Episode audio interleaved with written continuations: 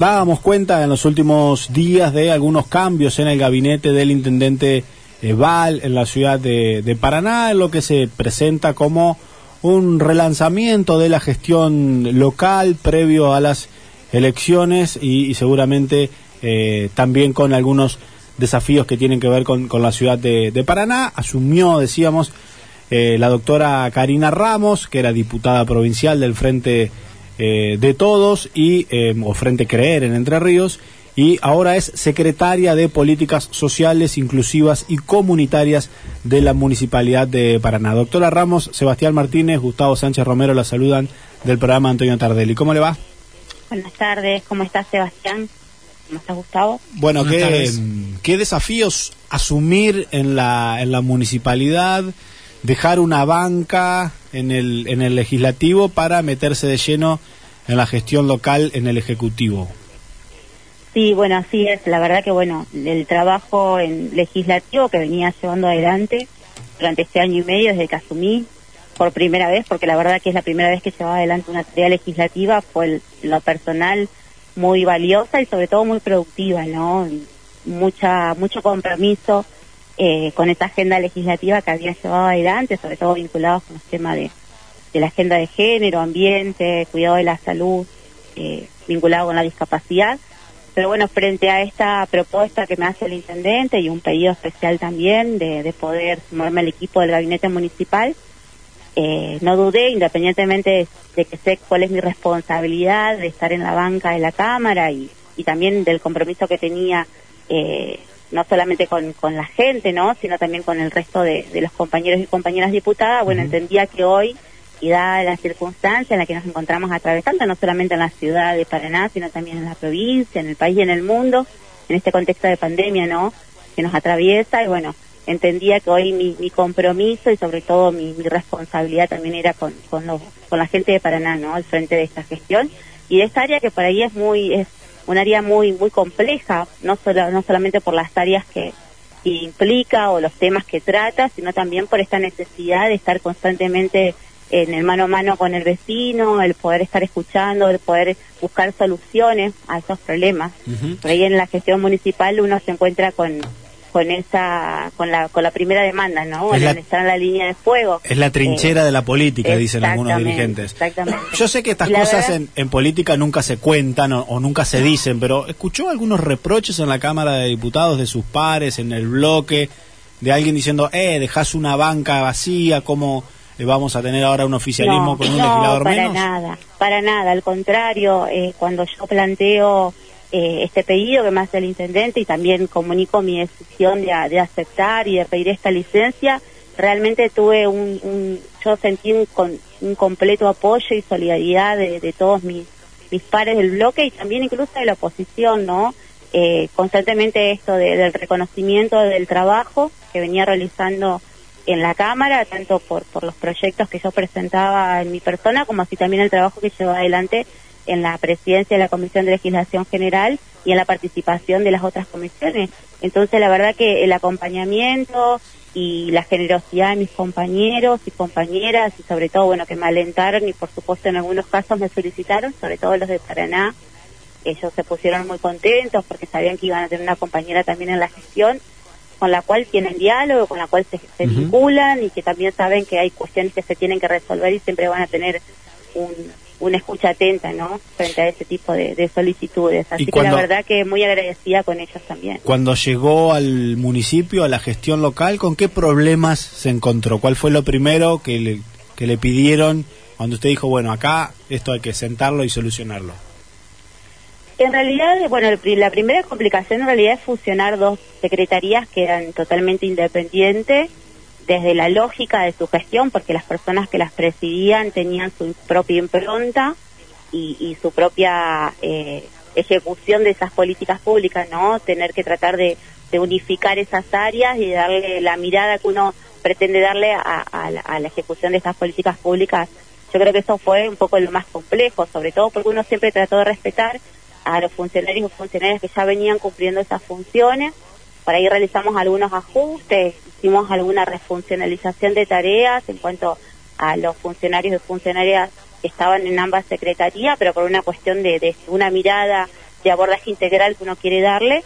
Y eso yo creo que en estos días, a poquitos días, no hace ni, una semana que, que, he asumido y que bueno, estamos en ese proceso de, ordenamiento eh, desde lo presupuestario, de lo administrativo y también desde la lógica de trabajo, pero eh, quiero destacar que tengo muchísima tranquilidad no solamente porque bueno, tengo un compromiso de estar 100% abocada a la gestión, sino que también el equipo que me acompaña es un equipo de personas sumamente comprometidas, ¿no? No solamente con la gestión y con el proyecto, sino también con la gente. Yo creo que eso es lo que uno pone en valor y, sobre todo lo que trato de rescatar. Estamos estos días han sido días muy, muy, muy largos, estamos trabajando de corrido, nos estamos volviendo diez y media, once de la noche, pero todos al pie de cañón, siempre atentos a los llamados, a resolver las cuestiones de, de diarias, ¿no es cierto?, que se van surgiendo y que hay que dar respuesta, pero también en la medida ir organizando también las cuestiones presupuestarias administrativas que sin tener las firmas a veces de poder solicitar pedidos, de poder ver qué, cuál es nuestro presupuesto,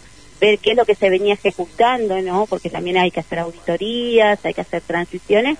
Bueno, y en ese proceso también cómo vamos dando respuesta a la gestión, porque no hay que paralizarlo, hay que darle continuidad. La gestión VAL se ha caracterizado desde que inició por algunos eh, temas de agenda complejos, como puede ser obviamente la cuestión sanitaria, COVID, el enojo de algunos eh, comerciantes, el conflicto de calle Racedo, la bajante de agua, el reordenamiento luego de la emergencia administrativa que estaba el municipio de Paraná. Pero ¿cuáles son los temas de acá en adelante que usted cree por los que va a pasar la agenda de la gestión municipal en, en los próximos meses y el año que viene?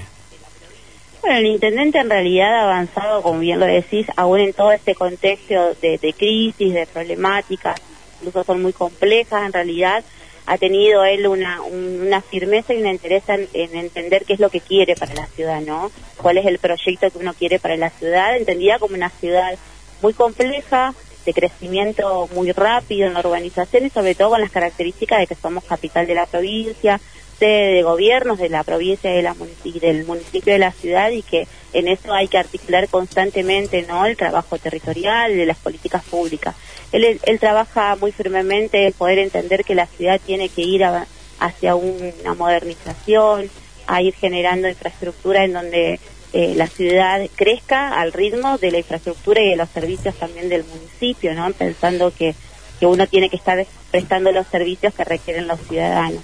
Y desde mi lugar, sí. No, no, no.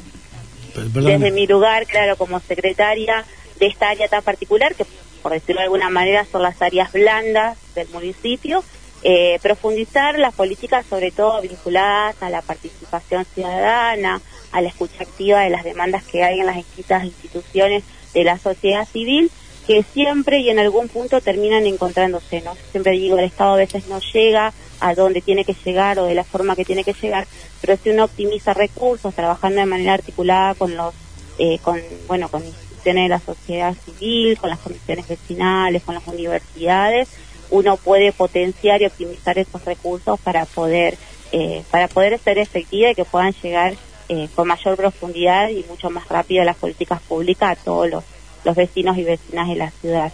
Así que bueno, ese particularmente fue el pedido que me hace el intendente, tener una apertura constante de diálogo, un diálogo político, obviamente con todas las fuerzas políticas de la ciudad, así también con los referentes sociales, con los referentes eh, barriales, comunitarios, y particularmente trabajar de esa manera, que es mi impronta, yo tengo una impronta de trabajo que, por ahí es, forma parte también del, equipo del intendente, de entender que los trabajos tienen que ser eh, llevados adelante de manera colectiva y colaborativa.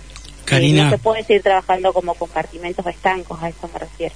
Bueno, ah, eh, ah, por ahí iba mi pregunta con, con, la idea de complementar la de Sebastián en cuanto a que eh, Val asume una intendencia con una gestión anterior, sin juicio de valor, por lo menos caótica, y había tenido algunos puntos altos interesantes.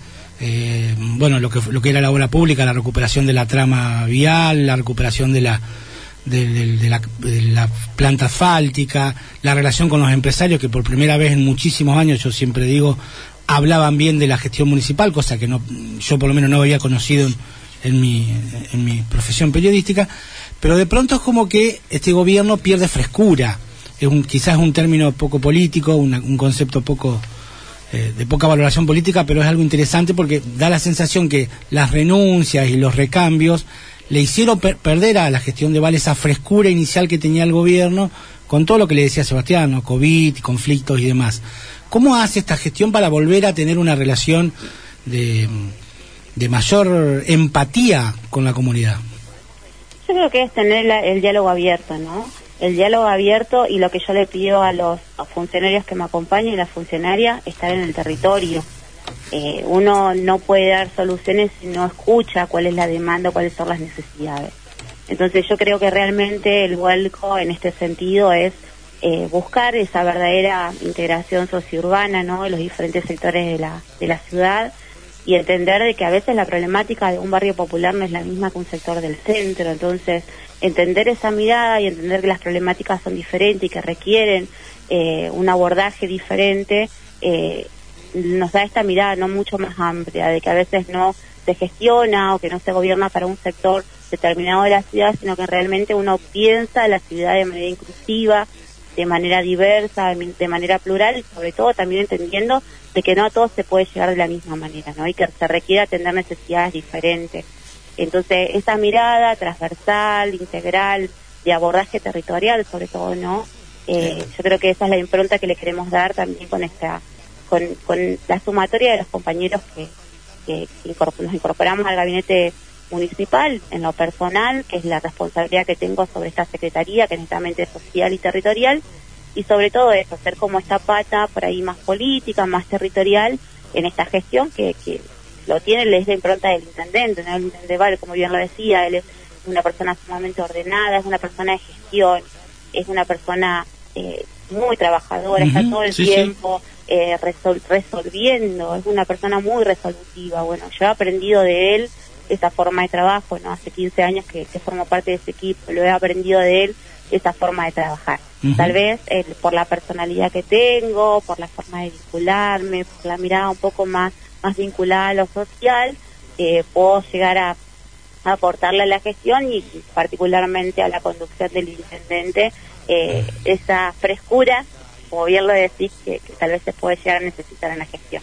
Disculpe que no le parezca una deslealtad, por favor, pero hay una pregunta de un, de un oyente que me, me parece que es buena apropiarla y hacérsela desde la mesa.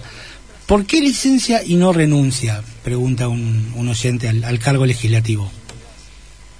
En realidad, bueno, la licencia fue un pedido eh, particular. Habíamos pensado en su momento la renuncia, eh, no lo quisimos llevar adelante a la renuncia porque entendíamos de que había un proceso de, de acuerdos políticos dentro de la Cámara y demás que teníamos que ir resolviendo, ¿no? A ver, yo tengo un compromiso al proyecto político del intendente y también un proyecto político del gobernador Bordet. Yo estoy ahí por un acuerdo que se ha hecho de diferentes espacios y fuerzas políticas que conformamos el Frente Querer Entre Ríos y que por lo tanto nosotros pertenecemos a ese bloque. Nosotros en esta mirada que teníamos de la, de la licencia era garantizarle en este caso al gobernador que en el caso que él necesitara que yo volviera a la Cámara de Diputados por algún pedido especial y demás, siempre íbamos a estar a disposición. Las decisiones nunca se toman de manera personal, individual o en este caso por mi conductor, entonces, hablo desde lo político que, es Val, sino que uno siempre lo hace en acuerdo, todo también con la con nuestro caso con, el gobernador, ¿no? Nosotros debemos en de este, este trabajo de equipo, de articulación con la provincia, bueno, fue una decisión tomada desde ese lugar evaluando en estos seis meses la conveniencia, la pertinencia y si correspondía eh, después evaluar la renuncia y, dejar la banca eh, seguramente para quien me reemplace y si no volvería a la Cámara de Diputados. O sea que en 2022 puede llegar a haber un cambio en esta situación. Sí, seguramente sí, seguramente sí. Vuelvo a repetir, no son no es una decisión personal, si bien, por supuesto, eh, me atraviesa en un montón de cuestiones que son de índole familiar y demás, pero uno siempre lo pone, ¿no es cierto?, en, la balanza, no es el mismo ritmo que yo tenía en la Cámara de Diputados que el que suelo, que voy a tener acá en, frente de la gestión municipal, pero estas decisiones siempre se toman, eh, se toman en conjunto y particularmente en este caso con, con Val, que es al quien, a quien yo tengo, es mi conductor político y en definitiva mi banca también en la Cámara de Diputados se da por un, por un espacio, por el espacio político de él. Doctora Ramos, gracias por estos minutos con el Femenitoral. ¿eh? No, por favor, muchas gracias.